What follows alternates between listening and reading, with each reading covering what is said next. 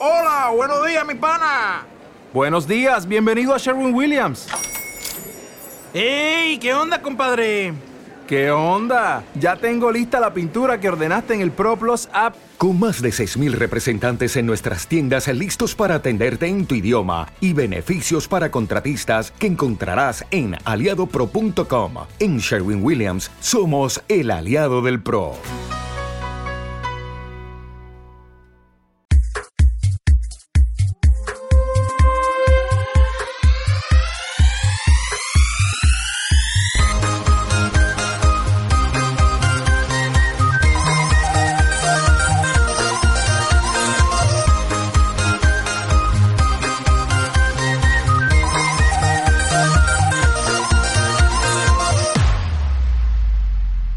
¿Qué onda, señores? Bienvenidos a Juventud Podcast. Continuamos con nuestra serie sobre emociones tóxicas. Y bueno, y también queremos compartir hoy un, un tema que nos, que nos habían estado este, solicitando en, una de nuestras historias, que querían saber sobre eh, los traumas, que eso también se viene a relacionarse sobre los sucesos que, que, que hemos tenido y que, y que han pasado. Trauma es como hablar de pasado, ¿no? Los traumas que, que, que han estado y hoy queremos eh, dar el significado de la palabra trauma y buscando en San Google decía que trauma significa el choque o impresión emocional muy intensos causados por algún hecho o acontecimiento negativo que produce en el subconsciente de una persona una huella duradera que no puede o tarda en superar. Eso quiere decir de que son acontecimientos negativos que producen una huella que muchas veces tarda en sanar o algunas personas salen muy luego de ellos, pero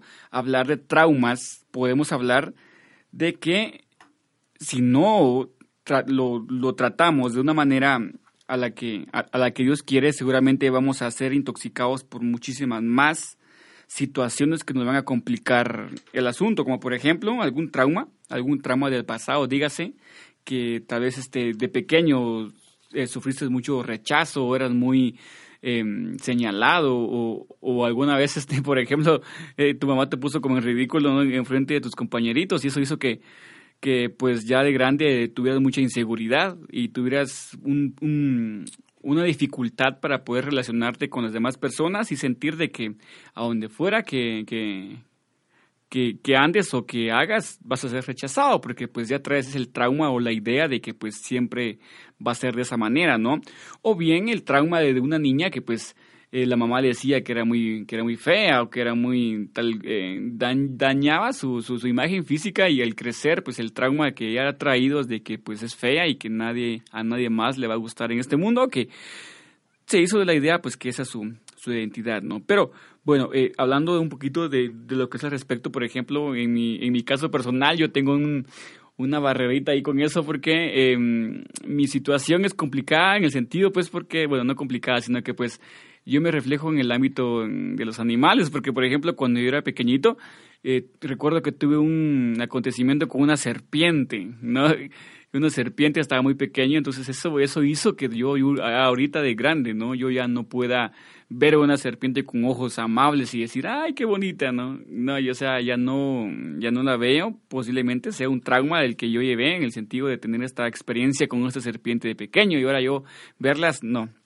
Como también puede ser el caso de los traumas que muchas veces nosotros inconscientemente buscamos, por ejemplo, ver alguna película de terror ver alguna película de terror hace que nosotros pues este quedemos traumados con lo que está sucediendo en ese en esa situación no y pues también andemos por la vida temiéndole a cualquier cosita no pero bueno hoy vamos a hablar sobre eh, los efectos em, que estos traumas pueden pueden producir en nosotros. Por ejemplo si tenés un trauma ahí que o tenés alguna algo que, que pasó en el vale la redundancia en el pasado y no pudas superarlo y que eso ha detonado mucho y ha influido mucho en tus decisiones, en tu manera de comportarte, en tu manera de ver la, la vida o, también de relacionarte.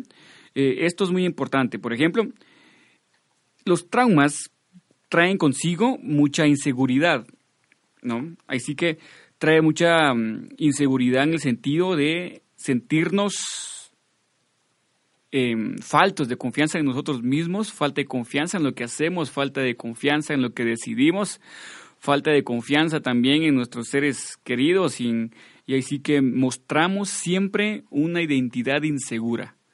¿no? Ya se podría decir que somos personas de, de doble ánimo, ¿no? Que, que hoy tomamos una decisión que creemos que es y luego nos arrepentimos de ella, pero es causa muchas veces la inseguridad que podemos detonar a veces y, por lo que ha pasado, ¿no? Según traumas que hemos traído desde nuestra vida pequeña o bien hacia, hacia hace meses o hace años, ¿no? Según lo que estés pasando. Pero otra, otro punto que también podemos traer en esto es que tenemos una dificultad para realizar actividades normales.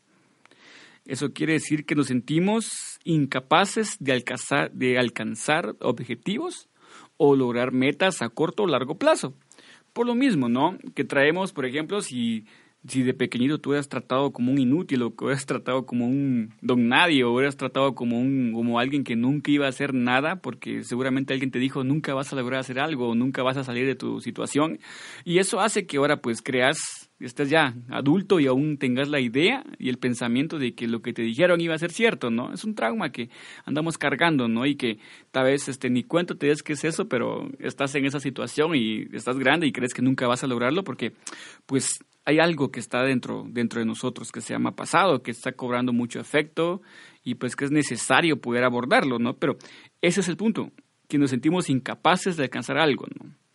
Obviamente eso es muy complicado porque es este, esto es común eh, eh, en los jóvenes y mujeres o muchachas que pues que han sido víctimas de abusos sexuales. Pues ahora tienen dificultades para relacionarse con socialmente con hombres o mujeres entonces, este, o también el muchacho cuyos hermanos mayores le asustaron, lo asustaron con una araña y de eso desarrolló mucha también inseguridad en él y pues justamente lo que le estaba compartiendo en mi, eh, en mi caso, ¿no? Pero bueno, también, también el otro punto, ya van el punto número tres, es que desarrollamos una tendencia paranoica. Eso quiere decir que la persona traumatizada muestra desconfianza respecto a su entorno y puede interpretar actitudes neutrales de otros individuos como una trampa contra ella. O puede considerarse víctima de una agresión o persecución. Es aquel, tal vez pasas por algún lugar y ves a dos, a dos personas hablando y tal vez tu mente te dice que están hablando en contra de ti o están preparando algo en contra de ti, pero muchas veces no es eso, sino que muchas veces tenemos una tendencia paranoica. ¿Te está gustando este episodio? Hazte fan desde el botón Apoyar del podcast de Nivos. Elige tu aportación y podrás escuchar este y el resto de sus episodios extra. Además, ayudarás a su productor a seguir creando contenido con la misma pasión y dedicación.